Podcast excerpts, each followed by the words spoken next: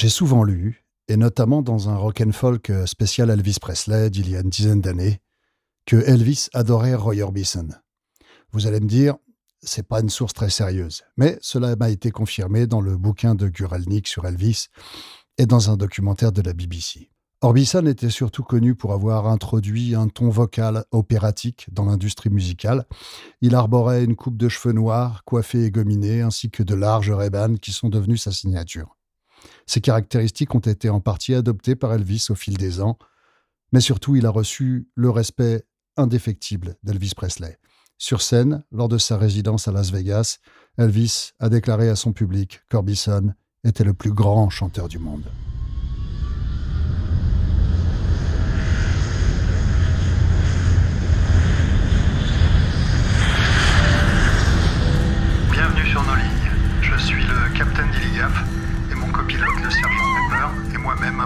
De vous recevoir à bord de cet épisode.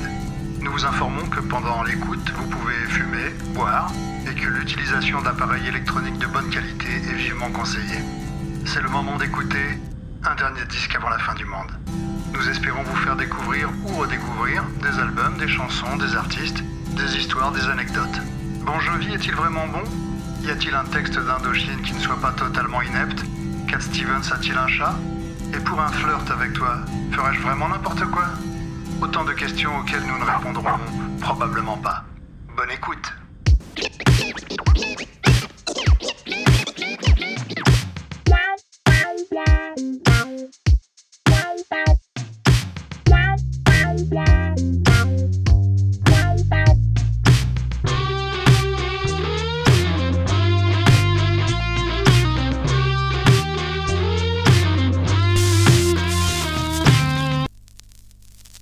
Orbison a commencé comme chanteur de rockabilly, avec un groupe appelé les Wink Westerners, qui ont changé de nom pour devenir les Teen Kings et ont signé chez Sun Records. Orbison avait pensé qu'il aimerait être un chanteur de ballade, mais tout le monde chez Sun était convaincu qu'il ne réussirait jamais autrement qu'en tant que chanteur de rockabilly. Il a eu un petit succès chez Sun avec Ooby Dooby, mais il a fini par être mécontent du label et a demandé à pouvoir aller sur un autre label. Sam Phillips a accepté de le libérer de son contrat en échange de tous les droits de crédit d'écriture de tout ce qu'il avait déjà enregistré pour Sun. Nouvellement libre, Orbison signe avec un grand éditeur et une grande maison de disques, enregistrant pour RCA, avec la même équipe de Nashville qui enregistrait avec Elvis et Brenda Lee. Il a un certain succès en tant qu'auteur-compositeur en écrivant Claudette, qui devient un tube pour les Everly Brothers, mais il ne fait pas mieux en enregistrant pour RCA qu'en enregistrant pour Sun, et bientôt il est lâché par ce nouveau label, et l'argent de Claudette, alors sa principale source de revenus, s'épuise rapidement. Au milieu de l'année 1959, Roy Orbison est un raté absolu. Mais dans cet épisode, nous allons parler de ce qui s'est passé après, et de la façon surprenante dont quelqu'un qui était en échec total lorsqu'il était produit par Sam Phillips ou par Chet Atkins, a réussi à devenir l'un des artistes les plus importants au monde sur un tout petit label sans antécédent. Aujourd'hui, nous allons nous intéresser à Only the Lonely et aux disques qui ont fait de Roy Orbison une star.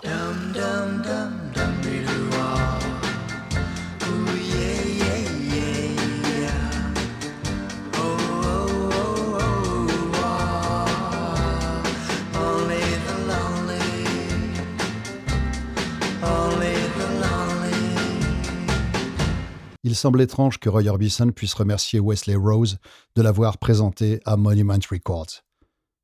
Rose était le copropriétaire des éditions Acuff Rose, la plus grande société d'édition de musique country au monde, et la société avec laquelle Orbison avait signé en tant qu'auteur-compositeur. Fred Foster, le propriétaire de Monument, raconte avoir été convoqué à une réunion par divers professionnels de l'industrie musicale de Nashville, au cours de laquelle Rose lui a demandé, devant tout le monde, pourquoi essayez-vous de détruire Nashville en produisant ces saloperies de disques de nègres? Vous vous en doutez, euh, le mot qui a été utilisé à l'époque euh, n'était pas noir pour décrire une musique légèrement teintée de RB, telle que Foster la faisait. Foster faisait partie de la nouvelle vague des créateurs de disques à Nashville, qui comprenait également Owen Bradley et Chet Atkins, bien qu'à cette époque il ait eu beaucoup moins de succès qu'eux. Foster avait commencé comme auteur-compositeur en écrivant les paroles du tube Picking Sweethearts des McGuire Sisters.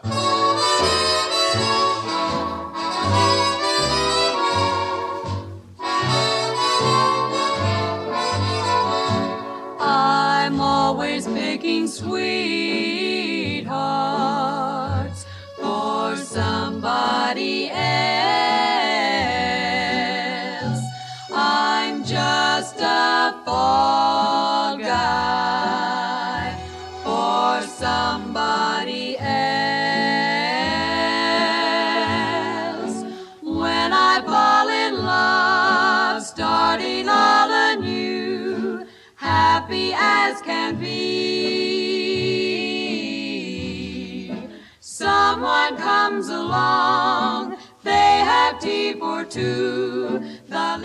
De là, il est passé à la production de disques, bien qu'il ait peu de compétences musicales ou techniques.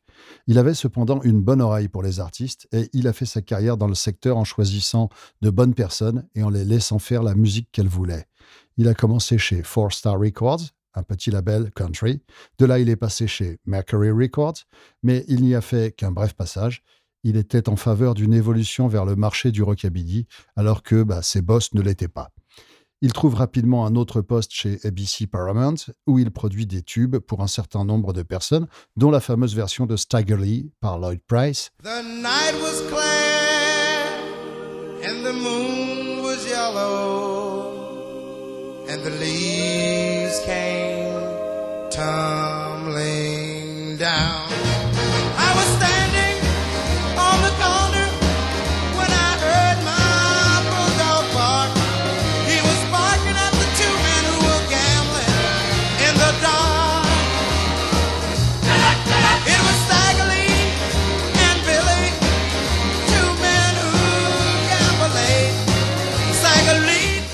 Il a ensuite mis toutes ses économies dans la création de sa propre société, Monument, qu'il a d'abord co-détenue avec un DJ nommé Buddy Dean. Comme Foster et Dean étaient basés à Washington à cette époque, ils ont utilisé une image du Washington Monument comme logo du label, ce qui a également inspiré le nom.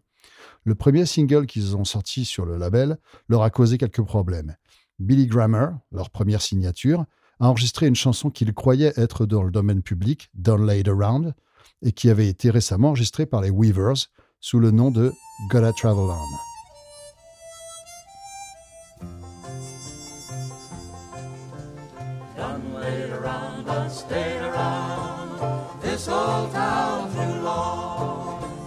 Summer's almost gone,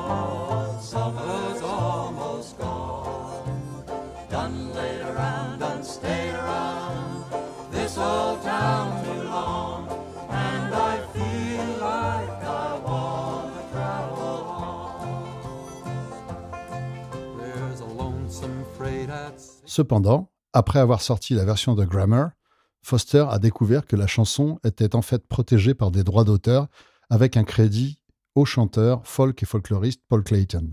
Je ne sais pas si Clayton a réellement écrit la chanson ou non, en tout cas, il était au courant à l'époque que les chansons folk soient protégées par un copyright au nom d'un artiste. Mais que Clayton ait écrit la chanson ou non, Done Laid Around, a dû être retiré de la vente et réédité sous le titre Gotta Travel On, avec Clayton crédité comme compositeur, ce qui a coûté une somme d'argent substantielle au nouveau label, mais tout le monde y a trouvé son compte, étant donné que le disque de Grammer a atteint finalement la quatrième place du Hot Parade.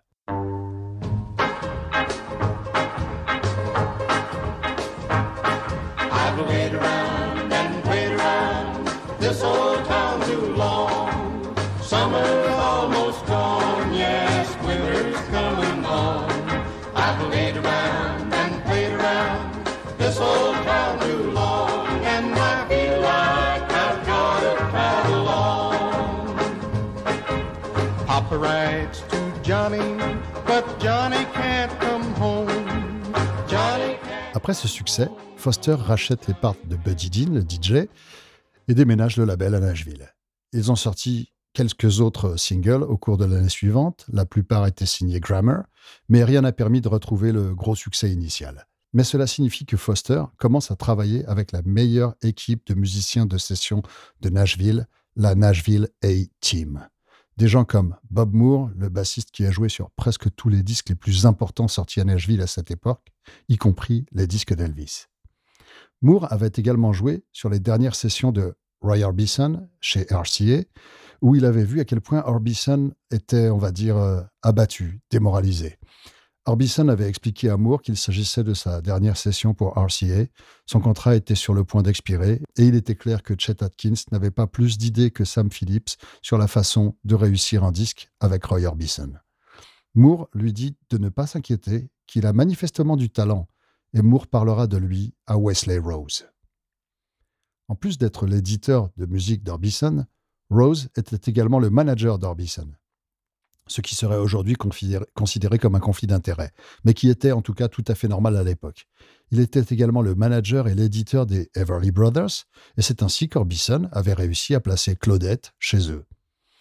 Il y avait beaucoup d'arrangements de ce genre dans l'industrie de l'époque, et peu de gens étaient au courant.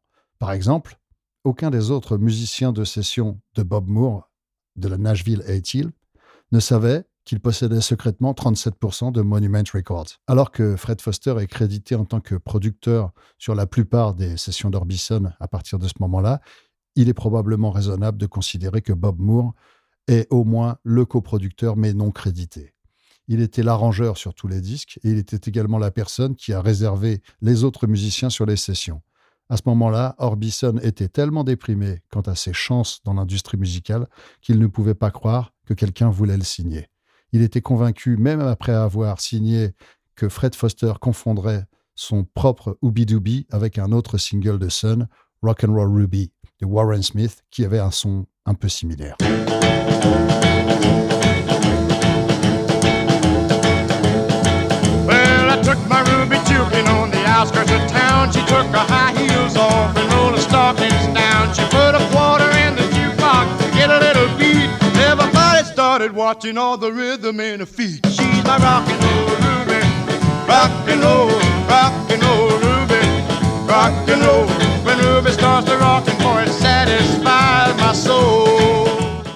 Wesley Rose avait des idées très claires sur ce que devait être le premier single d'Orbison pour Monument. La dernière session chez RCA avait inclus deux chansons, Boy et With the Bug, que RCA n'avait même pas pris la peine de sortir. Et Orbison est donc entré en studio avec les mêmes musiciens avec lesquels il avait travaillé et échoué chez RCA et a enregistré les mêmes chansons que celles qu'il venait d'enregistrer là-bas. Le single est sorti et n'a eu absolument aucun succès, ce qui n'est pas surprenant pour un disque qui marque la fin de la période, euh, on va dire, la période d'échec de Orbison, plutôt que le début de sa période dorée. Cette période dorée survient lorsqu'il commence à collaborer avec Joe Melson. Les deux hommes se connaissaient depuis un certain temps, mais la légende veut qu'ils aient commencé à écrire des chansons ensemble après que Melson se soit promené et ait vu Orbison assis dans sa voiture en train de jouer de la guitare. Orbison et sa femme Claudette venaient d'avoir un fils, Roy D. Wayne Orbison. Son deuxième prénom était celui de l'ami d'Orbison, Duane Eddy, bien qu'orthographié différemment. Et l'appartement dans lequel il vivait était si petit que la seule façon pour Orbison de jouer de la guitare pour écrire des chansons sans déranger le bébé était d'aller les écrire sur le parking dans sa bagnole. Melson a apparemment tapé sur la vitre de la bagnole et a demandé à ce que Roy, faisait. Et quand Roy lui a expliqué, il a suggéré que bah, ils pourraient peut-être tous deux commencer à travailler ensemble. Les deux hommes étaient plus que capables d'écrire des chansons chacun de leur côté, mais ils ont fait ressortir le meilleur de l'autre, et bientôt ils écrivaient des chansons qui ne ressemblaient à rien d'autre dans la musique populaire de l'époque. Leur première collaboration est le deuxième single pour Monument, Uptown, un morceau de rock and roll bluesy qui marque le premier changement dans le style d'Orbison, l'introduction d'une section de cordes en plus de la Nashville A-Team. C'est quelque chose qui commençait tout juste à se faire à Nashville et la plupart des gens concernés ne comprenaient pas qu'Orbison veuille des cordes sur ce qui aurait été autrement un morceau rockabilly.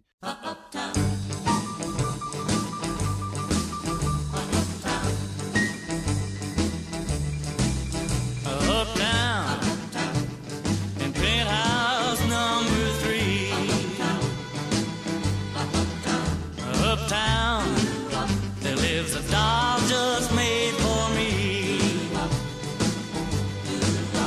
She's the finest thing that you've ever seen. Oh,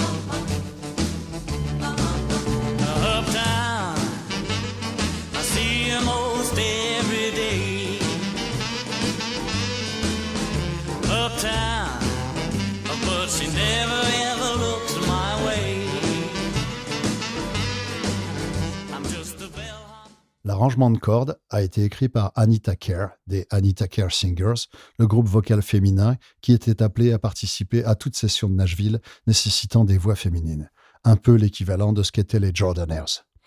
Kerr écrira de nombreux arrangements de cordes pour le disque d'Orbison, et son groupe vocal, ainsi que Joe Melson, y ajoutant une voix masculine, assurera les chœurs sur ces disques pendant les quelques années qui suivent. Wesley Rose n'est toujours pas sûr qu'Orbison puisse devenir une star, surtout parce qu'il le trouve vraiment bizarre. Mais Uptown commence à lui prouver le contraire. Il atteint la 72e place des charts pop. Ce n'est toujours pas un énorme succès, mais c'est le meilleur qu'il ait fait depuis Ooby Dooby, trois ans et deux labels plus tôt. C'est le single suivant, une autre collaboration Orbison-Melson, qui va faire de lui l'une des plus grandes stars de la musique de l'époque. Only the Lonely trouve son origine dans deux autres chansons. Melson avait écrit une chanson intitulée Cry avant de rencontrer Orbison, et tous deux l'avaient retravaillée pour en faire une chanson intitulée Only the Lonely. Mais il travaillait également sur une autre chanson au même moment. Il n'avait toujours pas eu de tube et essayait d'écrire quelque chose dans le style d'un disque populaire actuel. À cette époque, Mark Dining connaît un énorme succès avec une ballade intitulée Teen Angel, qui parle d'une fille qui se fait écraser par un train. Teen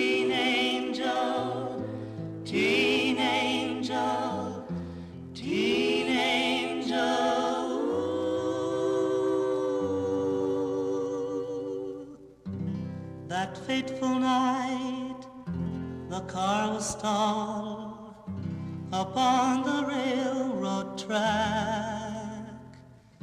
I pulled you out and we were safe. But you went running back.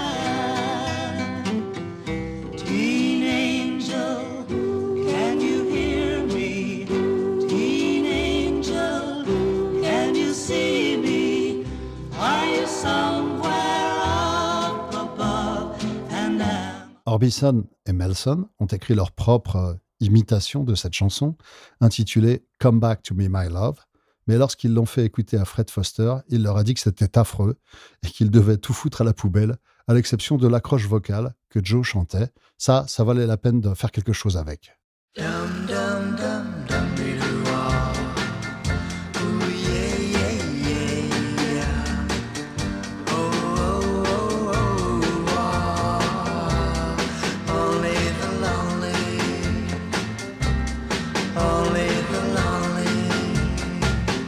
Ils ont donc pris cette partie vocale et l'ont combinée avec Only the Lonely pour en faire une chanson complète.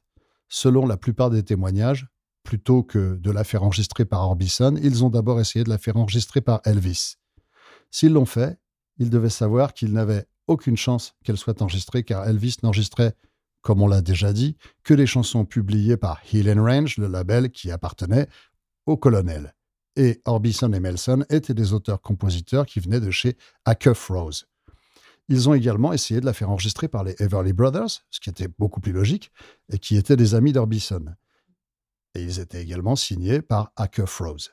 Mais ils ont refusé. C'est compréhensible, car la chanson terminée, Only the Lonely, est l'une des chansons les plus bizarrement structurées à avoir jamais été un succès.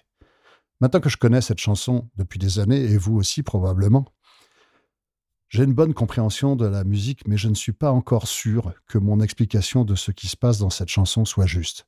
C'est vous dire si cette chanson est bizarrement structurée. L'intro est assez simple, le genre de choses que l'on retrouve dans toutes les chansons. Mais ensuite, la voix principale arrive, et au lieu de continuer sur la voix principale, la voix qui est tracée, comme on s'y attendrait normalement, la voix principale et la voix secondaire alternent, et se déphasent mutuellement en conséquence. Alors que l'intro du premier dum dum dum dum dum dum dum bidoua commence à la première mesure de la phrase, ici, elle commence à la deuxième mesure de la phrase et s'étend au-delà de la fin de la phrase musicale d'Orbison, ce qui signifie que la première phrase du couplet est en fait de cinq mesures. À partir du moment où les instruments arrivent après le only the a cappella. Et non seulement cela, mais les chœurs soulignent des temps différents de ceux de- que la voix principale souligne. Only the lonely.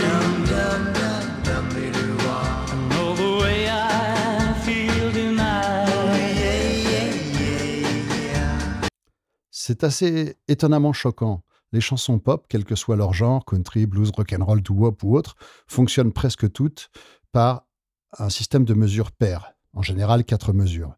Vous avez des phrases de quatre mesures qui se développent en couplet, en refrain, en pont de 8 ou 12 mesures. Ici, en superposant deux phrases de quatre mesures désynchronisées l'une par rapport à l'autre, Orbison et Melson ont créé une phrase de cinq mesures. Mais notez que si vous essayez de compter les mesures en même temps que ces extraits, vous risquez d'obtenir à chaque fois un nombre différent, car les phrases traversent les barres de mesure et je divise ces extraits par la phrase vocale plutôt que par la mesure. La voix principale revient ensuite sur un rythme différent de celui prévu. Les accents de la mélodie se sont déplacés dans tous les sens. Parce que la voix principale commence sur un rythme différent pour la deuxième phrase, même si elle est de la même longueur que la première. Elle traverse plus de barres de mesure, ce qui signifie que deux phrases de cinq mesures totalisent onze mesures. Vous pouvez aller chercher un doliprane. De plus, la basse ne passe pas à un nouvel accord comme on s'y attend, mais reste sur l'accord d'origine pendant deux temps supplémentaires, ce qui donne l'impression d'une mesure à six temps, même si la batterie reste en 4-4.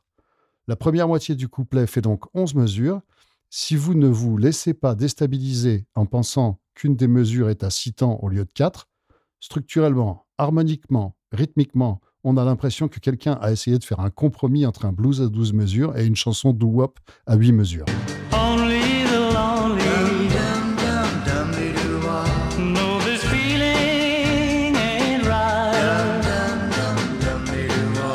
Vient ensuite une autre section, qui est en soi parfaitement simple.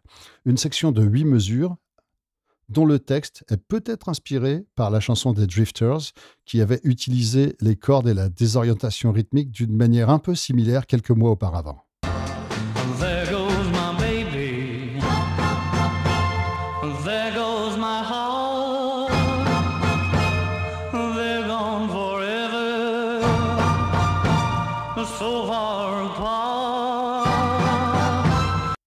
La seule incongruité est très mineure, un bref passage à l'accord de quinte, ce qui est le genre de déviation extrêmement mineure de la tonalité, mais qui est habituellement mais qui est assez habituel dans la musique pop.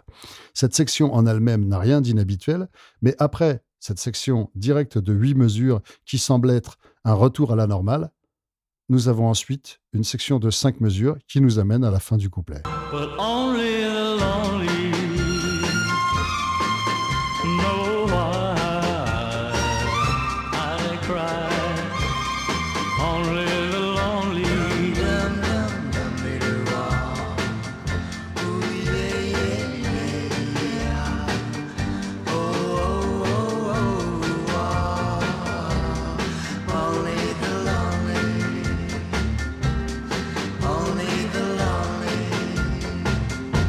La chanson reprend ensuite tout son matériau musical du début, avec quelques changements. Une deuxième fois, le couplet commence sur la tierce de la gamme au lieu de la première, et la mélodie monte davantage, mais elle est structurée de manière similaire et se termine en moins de deux minutes et demie. Le matériel musical de la chanson couvre donc 24 mesures, sans compter l'intro. 24 mesures, c'est en fait le nombre de mesures tout à fait normal pour une chanson, mais elle devrait normalement être décomposée en trois lots de 8 ou deux lots de 12. Au lieu de cela, c'est 5, 6, 8, 5. C'est mon analyse. Je me suis bien pris la tête sur la meilleure façon de la décomposer et de la présenter. Et je suis bien sûr que ça n'est pas forcément très clair. La chanson est si familière à la plupart d'entre nous maintenant que cela ne semble absolument pas étrange. Mais je me souviens bien, très bien, que la première fois que je l'ai écoutée, je me suis demandé si les choristes savaient exactement quand entrer en scène ou pas.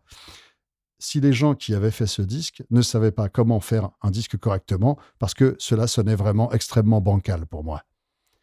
Et je pense que c'est cette étrangeté, bien sûr, ainsi que la magnifique voix d'Orbison, qui ont fait que ce disque a eu un succès exprimant parfaitement la confusion et la désorientation ressentie par le protagoniste de la chanson.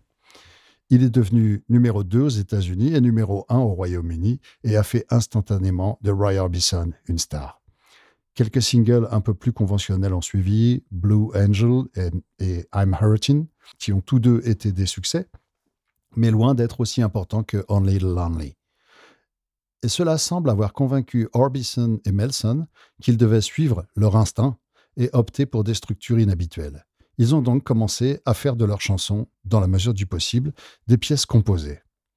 Alors que la plupart des chansons de l'époque se décomposent en petites sections bien ordonnées, couplets, refrain, couplet, refrain, pont, solo instrumental, refrain en fondu ou une structure similaire, les chansons d'Orbison et Melson comportent rarement des sections qui se répètent sans aucun changement. Au lieu de cela, une seule mélodie se développe et prend des tours et des détours au cours de quelques minutes, avec Orbison chantant généralement tout au long. Cela présentait un autre avantage pour Orbison. Leurs chansons n'avaient presque jamais de place pour une pause instrumentale. Ils n'avaient donc jamais à faire le truc de rockstar qui consiste à se déplacer sur scène, à danser ou à occuper l'espace pendant que les instrumentistes faisaient un solo. Parce que ça, ça le foutait mal à l'aise. Orbison ne savait pas quoi faire de son corps. Au lieu de cela, il pouvait simplement se tenir parfaitement immobile et droit derrière le micro et chanter du mieux qu'il pouvait. Le premier single qu'il sorte et qui correspond à ce nouveau style est inspiré d'un morceau de musique que Fred Foster avait fait découvrir à Orbison, le boléro de Ravel.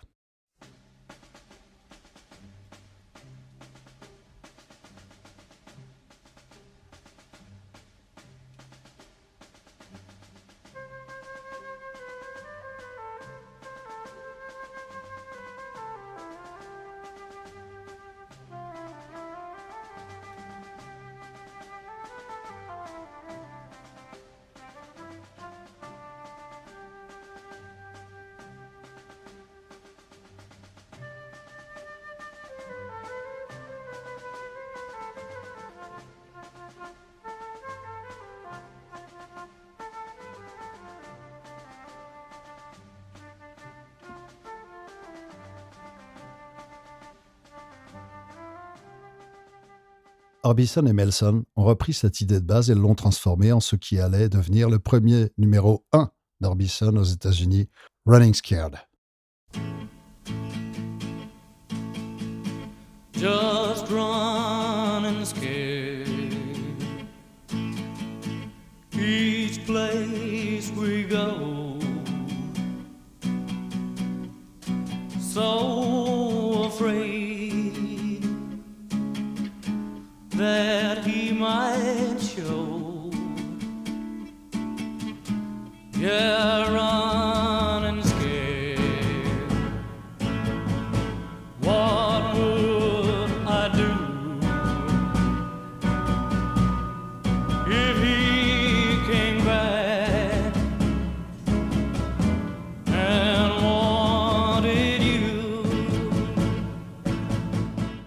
Cette chanson, apparemment, a rencontré une certaine résistance de la part de la Nashville A-Team. Une grande partie de la chanson est en rubato, ou en temps libre, un truc assez souple, où les musiciens accélèrent ou ralentissent légèrement pour rendre la musique plus expressive.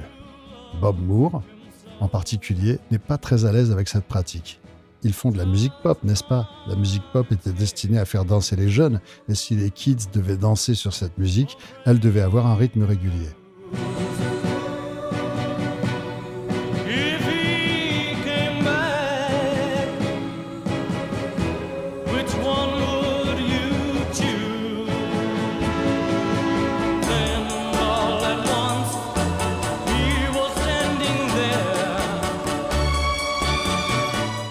Orbison n'était pas du tout doué pour gérer les conflits, et à chaque fois qu'il le pouvait, il essayait d'adopter l'attitude la plus positive possible pour ne pas faire d'étincelles. Dans ce cas, il s'est contenté d'aller dans la salle de contrôle et d'attendre, tandis que les musiciens essayaient de trouver un moyen de jouer la chanson dans un tempo strict. Et ils ont constaté que ça ne marchait tout simplement pas. Au bout d'un moment, Orbison est rentré dans le studio et a déclaré Je pense que nous devrions la jouer telle qu'elle a été écrite. Et les musiciens ont fini par le suivre. Il se peut également que ce soit sur Running Scared qu'ils aient été les premiers à utiliser une nouvelle technique d'enregistrement, ou du moins nouvelle pour Nashville, qui était étonnamment conservatrice en matière de technologie d'enregistrement pour une ville aussi ancrée dans l'industrie musicale. J'ai vu cette histoire écrite à propos des trois premières chansons différentes d'Orbison, et cela aurait pu être n'importe laquelle. Mais les descriptions de la session de Running Scared sont les plus détaillées. Bien qu'Orbison ait une grande voix, à ce stade, elle n'était pas particulièrement puissante. Avec l'ajout de cordes, le groupe étouffait un peu sa voix. À cette époque, il était habituel pour les chanteurs d'enregistrer avec le groupe, tout le monde jouant dans la même pièce. Mais le son des instruments entrait dans le micro d'Orbison plus fort que sa propre voix, ce qui rendait impossible de faire un bon mixage. Finalement, ils ont apporté un porte-manteau couvert de manteaux dans le studio et l'ont utilisé pour diviser l'espace comme un paravent. Orbison se tenait d'un côté avec son micro et le groupe et leur micro de l'autre côté. Les manteaux atténuaient suffisamment le son des musiciens pour que la voix d'Orbison soit le son principal dans son propre micro de chant. Dans ce cas, la raison pour laquelle sa voix était surchargée était qu'à la fin de la chanson, il devait atteindre un La aigu à pleine voix, ce qui est très difficile pour un baryton comme Orbison sans passer au falsetto, c'est-à-dire en voix de tête. Il se peut aussi qu'il ait été nerveux à l'idée d'essayer quand les musiciens pouvaient le voir et que les manteaux en écran l'aient aidé à se sentir un peu plus en sécurité. Quoi qu'il en soit, il a fait un travail magnifique sur cette note. Écoutez plutôt ce final.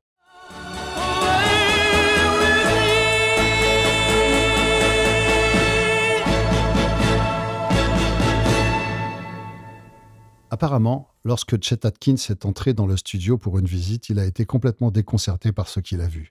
Mais il a été suffisamment impressionné par l'idée pour demander à RCA de construire une véritable cabine d'isolation vocale dans ses studios pour obtenir le même effet.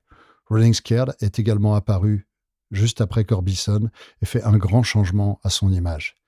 Il était en tournée avec Patsy Cline pour la promotion de Blue Angel et avait laissé ses lunettes dans l'avion. Comme il ne pouvait pas bien voir sans elles, il a dû se résoudre à utiliser des lunettes de soleil de vue sur scène et a été étonné de constater qu'au lieu de lui donner l'air maladroit et bizarre, le public semblait maintenant penser qu'il avait l'air cool et sombre. À partir de ce moment-là, il les a portés en permanence. Pendant les trois années suivantes, Orbison et Melson continuent à travailler ensemble et à produire des succès. Bien qu'Orbison ait également pris plusieurs succès en solo pendant cette période, dont In Dreams, que beaucoup considèrent comme son plus grand disque, mais Melson est de plus en plus convaincu qu'il est le véritable talent du duo. À cette époque, Melson sort également des singles en solo, et vous pouvez juger par vous-même si son titre solo le plus réussi, Hey Mr. Cupid, est meilleur ou pire que les titres qu'Orbison a réalisés sans lui.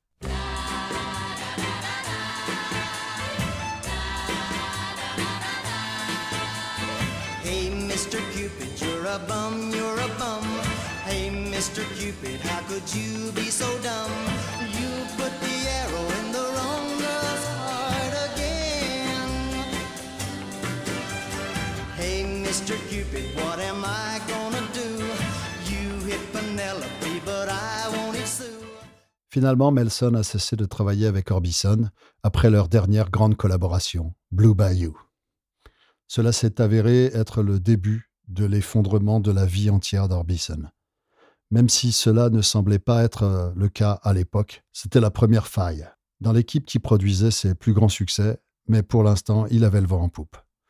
Il commence à collaborer avec un, autre auteur, Billy Dees, et même si la Beatlemania fait rage au Royaume-Uni et plus tard aux États-Unis, il fait partie du petit nombre d'artistes américains qui continuent quand même à avoir des succès.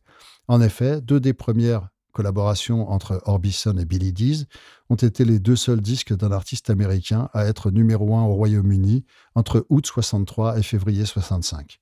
Le second, Oh Pretty Woman, a également été numéro un aux États-Unis et est devenu l'une de ses chansons les plus connues.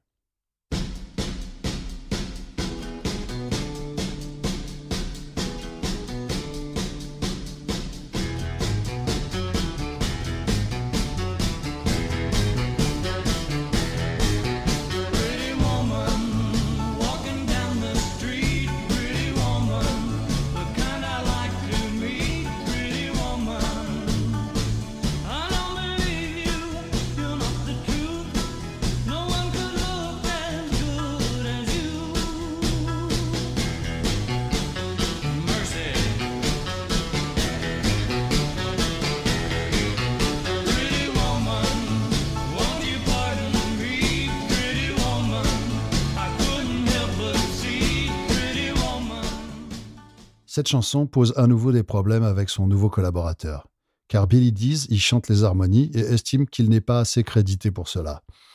Mais c'était le point culminant pour Orbison. Wesley Rose et Fred Foster ne s'étaient jamais entendus et Rose décida de faire passer Orbison chez MGM Records, qui lui donna une avance de 1 million de dollars, juste au moment où les succès allaient commencer à se tarir. Et les événements des années suivantes sont le genre de choses qui briserait presque n'importe qui. Il avait divorcé de sa femme Claudette, qui lui avait inspiré Oh Pretty Woman en novembre 64, juste avant de signer chez MGM, parce qu'il avait découvert qu'elle le trompait. Mais ils étaient tellement amoureux qu'ils ont fini par se réconcilier et se remarier en décembre 65. Mais six mois plus tard, alors qu'ils faisaient de la moto ensemble, Claudette a eu un accident avec sa moto et elle est morte. Et puis, un peu plus de deux ans plus tard, alors qu'il était en tournée au Royaume-Uni, sa maison a brûlé, tuant deux de ses trois enfants. Orbison continue à travailler, à sortir des disques que personne n'achète et à jouer sur le circuit du Royaume-Uni. Il se remarie même en 1969 et trouve le bonheur et une nouvelle famille avec sa seconde épouse. Mais pendant une vingtaine d'années, de 65 à 1985, pour être précis, c'est la traversée du désert. Mais empire, le genre de traversée où vous ne pouvez boire que de l'eau salée avec un peu de sable.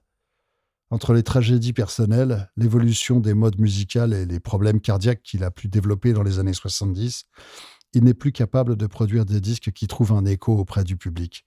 Et même si sa voix est toujours aussi puissante et qu'il peut encore attirer le public en chantant ses anciens succès.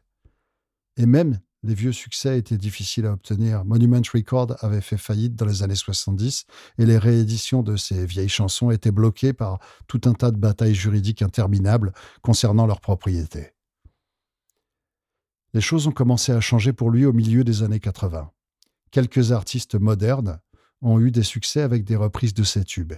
Mais le grand changement est intervenu en 1985 lorsqu'il a collaboré avec ses ex-collègues de chez Sun, Johnny Cash, Carl Perkins et Jerry Lee Lewis sur un album intitulé Class of 55. It's a long lonely highway when you're traveling all alone. I was on my way to nowhere, but now I'm coming home.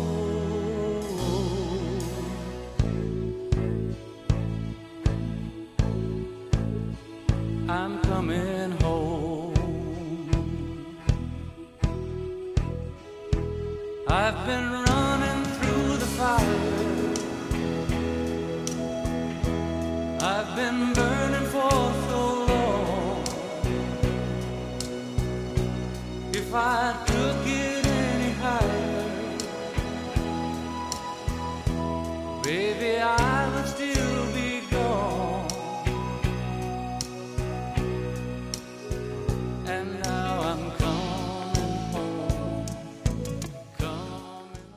Il sort en 1986 et se classe dans les 20 premières places du hit parade country. C'est la première fois depuis 1966 qu'un album où Orbison figure est dans un hit parade. Toujours en 1986, David Lynch a eu la bonne idée d'utiliser In Dreams d'Orbison dans son film Blue Velvet, ce qui a fait connaître la chanson à un public très différent.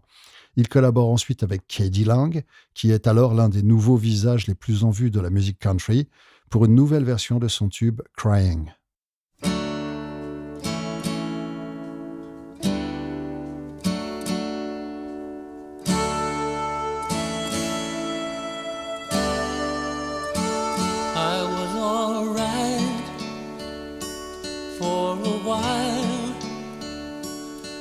Could smile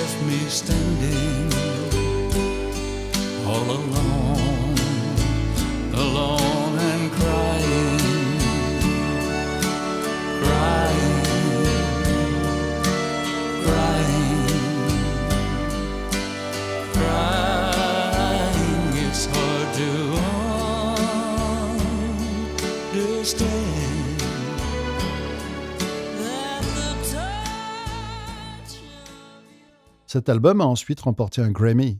Il enregistre un nouvel album de réenregistrement de ses plus grands succès, qui se retrouve dans les premières places des hit parades. Il est intronisé enfin au Rock and Roll Hall of Fame et enregistre une émission de télévision spéciale en direct, A Black and White Night, où il est rejoint par un casting de luxe. Le backing band d'Elvis des années 70, Bruce Springsteen, Elvis Costello, Katie Lang, Bonnie Raitt, Jackson Brown et Tom Waits. Tous agissant simplement en tant que choristes ou musiciens pour un homme qu'ils admirent. Ils sont tous en retrait, ils font partie du backing band, ils sont pas là pour frimer, pour se mettre sur le devant de la scène, ils sont là pour rendre hommage à leur héros. Il a également rejoint George Harrison, Jeff Lynne, Tom Petty et Bob Dylan dans un super groupe appelé The Traveling Wilburys, dont le premier album a atteint le top 5.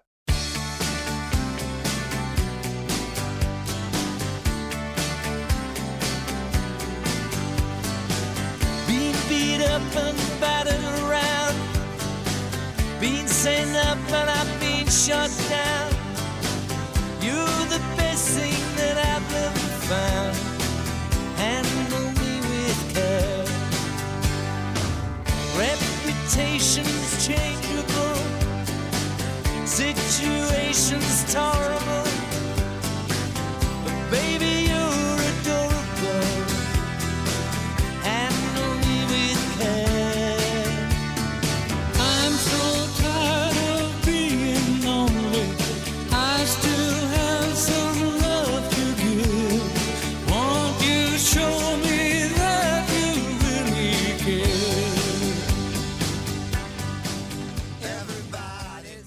Il a enregistré un nouvel album, son meilleur depuis des décennies, Mystery Girl, produit par Lynn et contenant des chansons écrites par Orbison, Lynn et Petty, ainsi que quelques chansons écrites par des admirateurs célèbres comme par exemple Bono.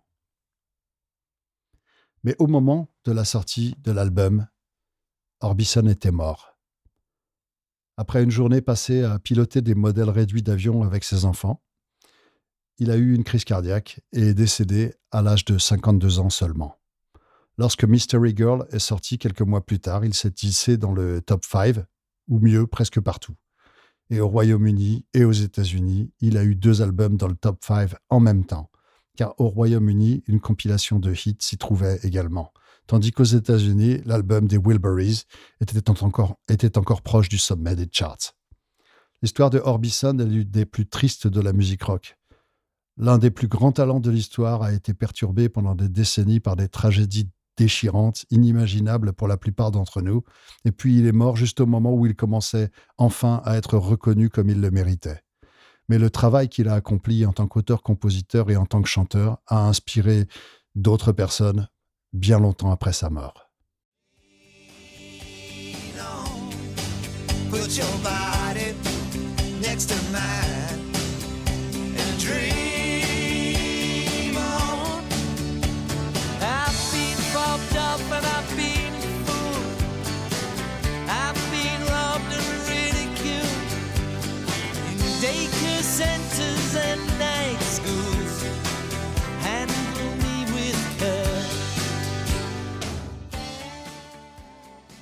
Note de bas de page.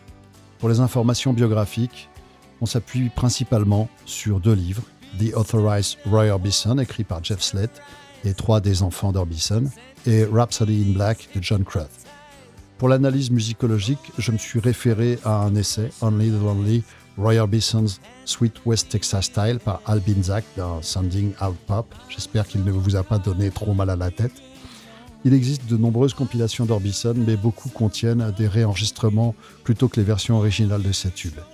La Monument Single Collections contient les versions originales. Merci d'avoir écouté.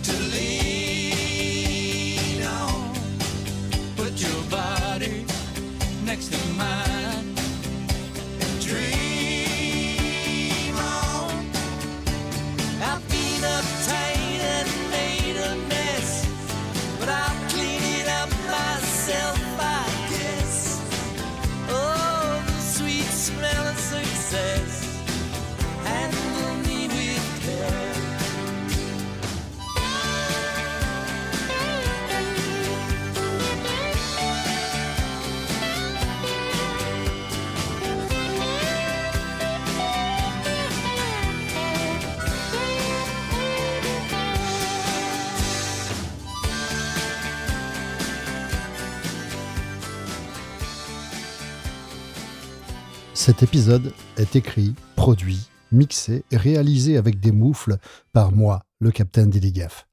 Si cet épisode vous a plu, partagez-le et engagez d'autres personnes à l'écouter. Mettez 5 étoiles et un avis positif. C'est très important pour la survie du podcast. Si cet épisode vous a plu, encouragez d'autres personnes à l'écouter. On ne sait jamais.